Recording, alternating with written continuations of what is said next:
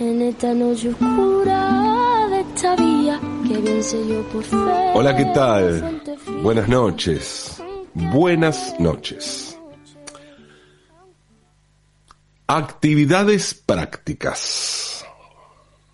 Actividades prácticas. ¿Se acuerdan de esa materia? ¿Tuvieron esa materia? Actividades prácticas. Yo tuve actividades prácticas. Y hay algo en la denominación de las materias de la escuela primaria que marca una clara orientación de época. Cuando dicen, la escuela marca una ideología. Obviamente, claro, ¿cómo van a tener una ideología? Todo tiene una ideología. Y la escuela es eso. Es eso. Es formar ideología.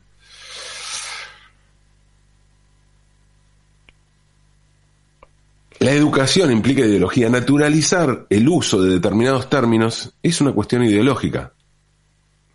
Actividades prácticas. Claro que el descubrimiento de este territorio ideológico en disputa nos puede llevar a pensar que el problema está en los nombres de las cosas y no en las cosas, ¿no? Y que cambiando nombre, cambiando de nombres, cambiando de nombres a las cosas se cambian las cosas. Y no necesariamente es así. Actividades prácticas. ¿Qué es lo práctico para la escuela? ¿No? Actividades prácticas. Y ese es el nombre moderno que me tocó a mí. La generación de mi mamá y mi papá se habían se había educado cuando esa actividad se llamaba labores. Yo en realidad no sé, porque mi mamá y mi papá no le decían así, había como, pero bueno, ellos eran, eran docentes y estaban todas así todos con como denominaciones nuevas, progres. Creo que hasta actividades prácticas le quedaba un poco viejo. Pero bueno, me acuerdo que mucha gente del barrio, madres de otros compañeros, le decían labores. ¿Tenés labores hoy?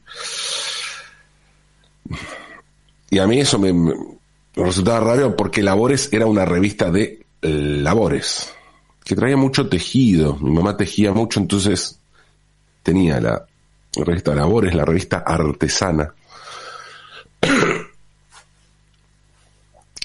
Labores, una revista de labores. O sea, ¿qué labores? Digamos que para mí la mejor forma de sintetizar el universo que quería abarcar esa materia y esa, esa actividad es la palabra manualidades, que también se usaba. También se usaba manualidades, o sea, cosas que se hacen con la mano, que no fuera escribir, para eso estaba la materia lengua, aunque también se escribía en matemáticas, historia y geografía, y dibujar y pintar, porque para eso estaba dibujo o plástica, o, o, que también se decía actividades plásticas, como le pusieron, me parece como también en plan progre en aquel momento, para que haya un juego de palabras con actividades prácticas además, ¿no? Prácticas plásticas. Un single con dos caras. Los chiquitos de 45 revoluciones por minuto. Incluso con el agujero grande ese que había que poner. En la cara A, actividades plásticas y en la cara B, actividades prácticas. Estaba bueno eso porque ponía la plástica por fuera de la practicidad. Y eso está muy bien. Me parece muy bien. Las actividades plásticas no son prácticas. Pueden valer una fortuna. Millones, pero así todos no son prácticas.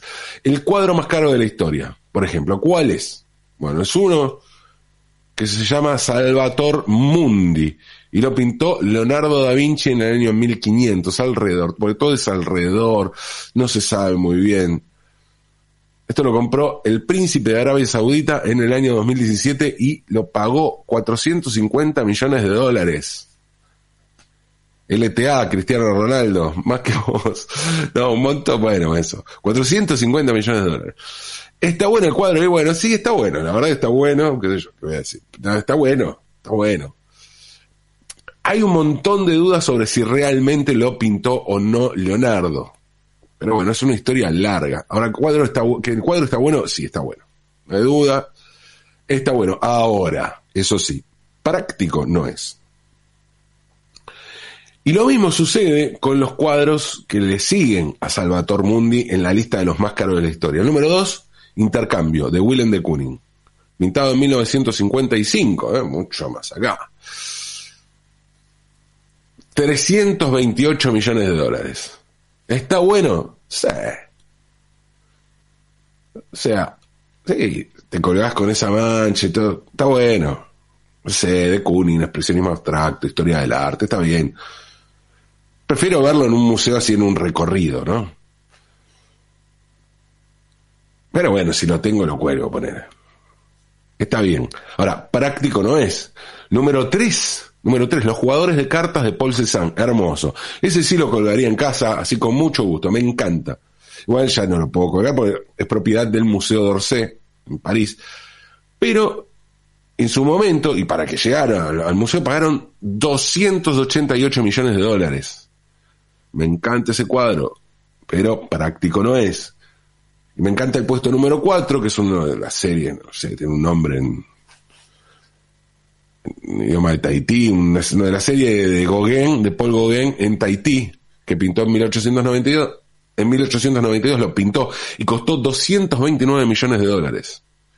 Y me, me encanta también el puesto número 5, o sea, de los del top 5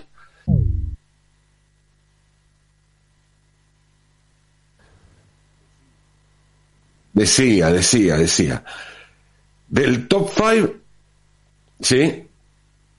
Tenemos eh, cuatro cuadros del siglo XX, ¿sí? Eh, me encanta también el puesto número 5, Serpiente de Agua 2 de Gustav Klimt, que costó 204 millones de dólares. Muy lindo todo, muy caro, sí, pero nada prácticos.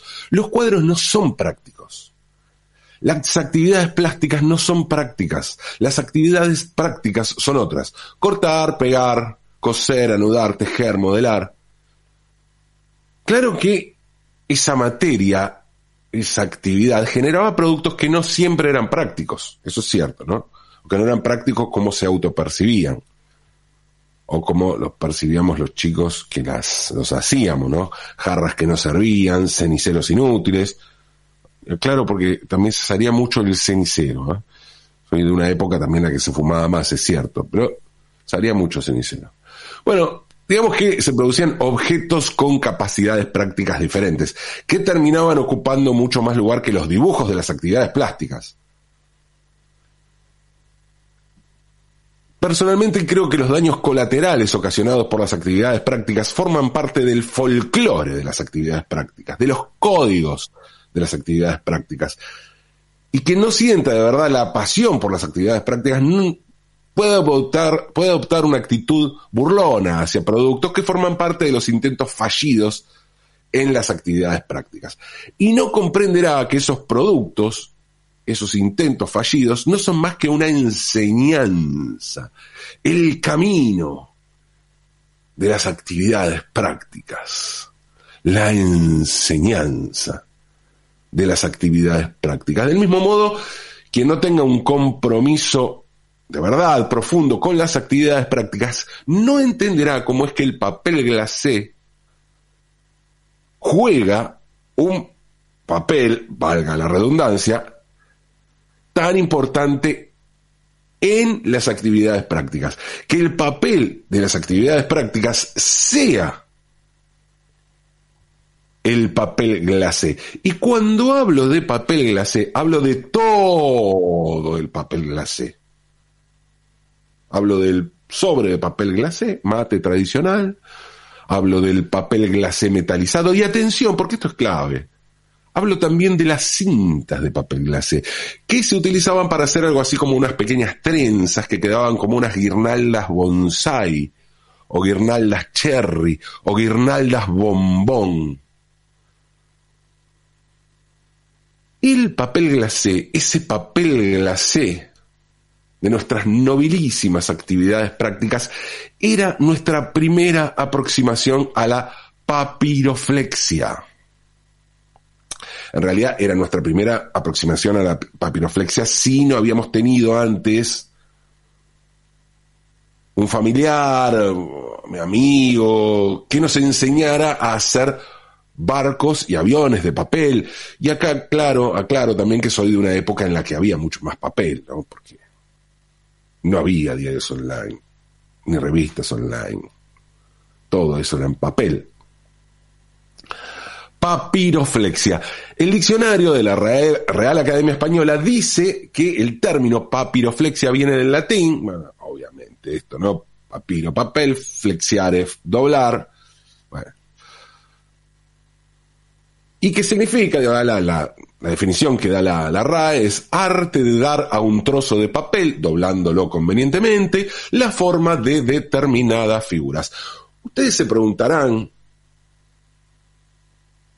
¿qué diferencia hay entre papiroflexia y origami? Sí, yo me lo pregunto. Me lo pregunté. Y bueno, les leo lo que dice la RAE. ¿no? Sigamos con la Real Academia. Dice origami, del japonés oru, plegar, gami, papel. Y la definición es papiroflexia. Y te manda ahí el link, ¿no? Si entras online, si no es... Es eso. O sea, para la Real Academia Española, papiroflexia y origami son lo mismo. Y en esto, en esto, esta vez, y en esta ocasión, debo decir que tiene razón la Real Academia Española. Hay que admitirlo. La acción es la misma. Son lo mismo, digo trosqueando la más no poder. El origami y la paperoflexia son lo mismo. Y sí, son lo mismo en cuanto a la acción que lo define y a cómo se compone la palabra. Pero en lo que no son lo mismo es en cómo este arte es considerado socialmente, culturalmente.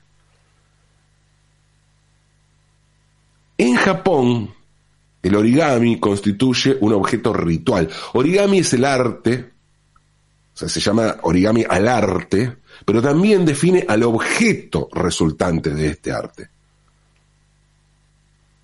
Y esto se eleva a un plano espiritual en el que el papel se vuelve zen, algo que puede considerarse religioso.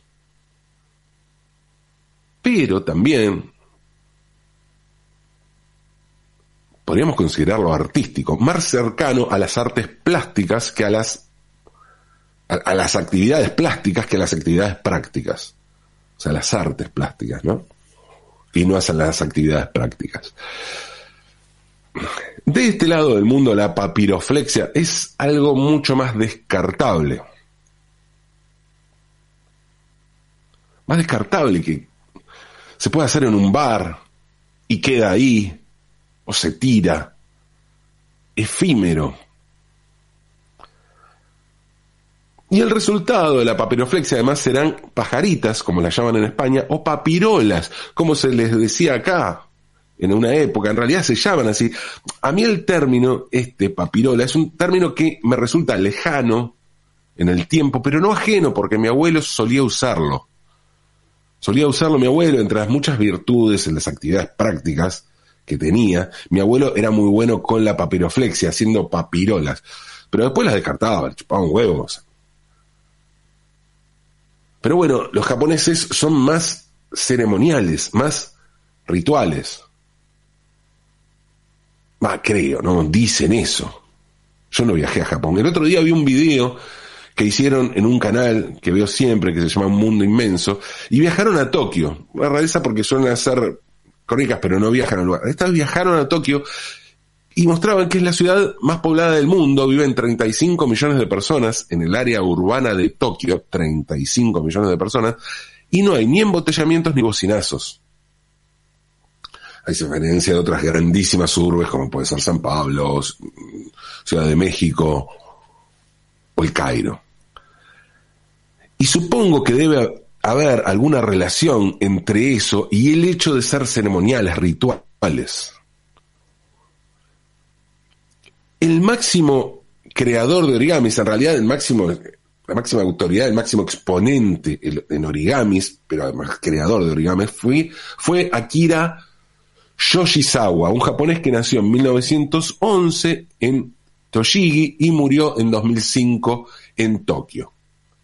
Yoshizawa realizó unas 50.000 obras muchas de ellas publicadas en los 18 libros con fotos de sus origamis. Podría decirse que es el, fue el Picasso del origami en términos de arte, pero también en términos de, de personalidad excluyente de una actividad, podríamos decir que fue el Marcel Marceau, ¿no? En un persona, única persona que se asocia a una determinada actividad artística. La, eso en cuanto al origami. La papiroflexia no tuvo un gran creador en esta región del mundo, en el que este arte no tuvo tanto reconocimiento, ¿no? O no fue considerado arte, ni ceremonial, ni ritual, ni monetario. Pero sí tuvo la papiroflexia quien le escriba. Y ese fue el filósofo y escritor, narrador, novelista, ensayista, dramaturgo, poeta,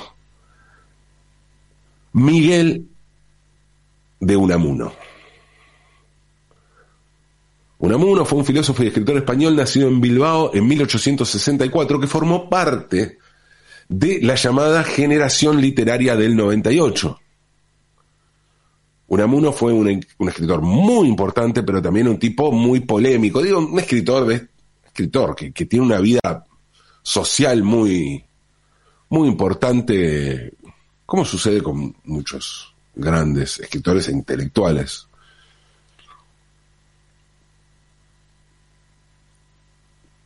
Y fue un tipo muy polémico por su vida académica y política, y sobre todo por algunos saltos políticos que dio en su vida, ¿no? Unamuno fue primero estudiante, luego docente, más tarde decano de filosofía y letras, luego vicerrector, para llegar a ser finalmente rector de la Universidad de Salamanca, la más antigua de la península ibérica y una de las más antiguas y más grandes también de Europa junto con la de Bolonia, en Italia, histórica Universidad de Salamanca. Unamuno fue socialista, profundamente antimonárquico y antifalangista. Entre 1931 y 1933 fue diputado en las Cortes Republicanas. Pero, pero, pero en el medio pasaron cosas y cuando Franco, Francisco Franco, en 1936 se sublevó contra la República, en lo que dio inicio a la Guerra Civil Española, Unamuno apoyó a Franco, apoyó al bando nacional. El apoyo de Unamuno a Franco duró poco porque enseguida se sintió horrorizado por lo que se vino, por la represión, por la violencia, Y además porque Unamuno murió en Salamanca en 1936, apenas empezada la guerra. Se sintió horrorizado por la represión, pero parece ese entonces ya había apoyado algunas cosas muy jodidas, había dicho cosas muy hirientes y sobre todo había decepcionado a muchos de sus amigos, a mucha de la gente progre que lo seguía, ¿no? Como les decía, murió en 1936 en Salamanca como opositor a Franco, ponele, ¿no? Pero bueno, Unamuno tenía una afición que era la papiroflexia. Le encantaba hacer formas con papel, jugar como un chico. Porque ese tipo de cosas en territorio de infancia y desde allí jugaba Unamuno. Con sus juegos de papel, Unamuno crea juegos literarios y en 1902 el escritor publicó su novela Amor y Pedagogía. Esa novela, antes de publicarla, se la llevó a su editor y el editor le dijo, no, pero esto es muy corto para una novela, no. Unamuno le hizo un prólogo.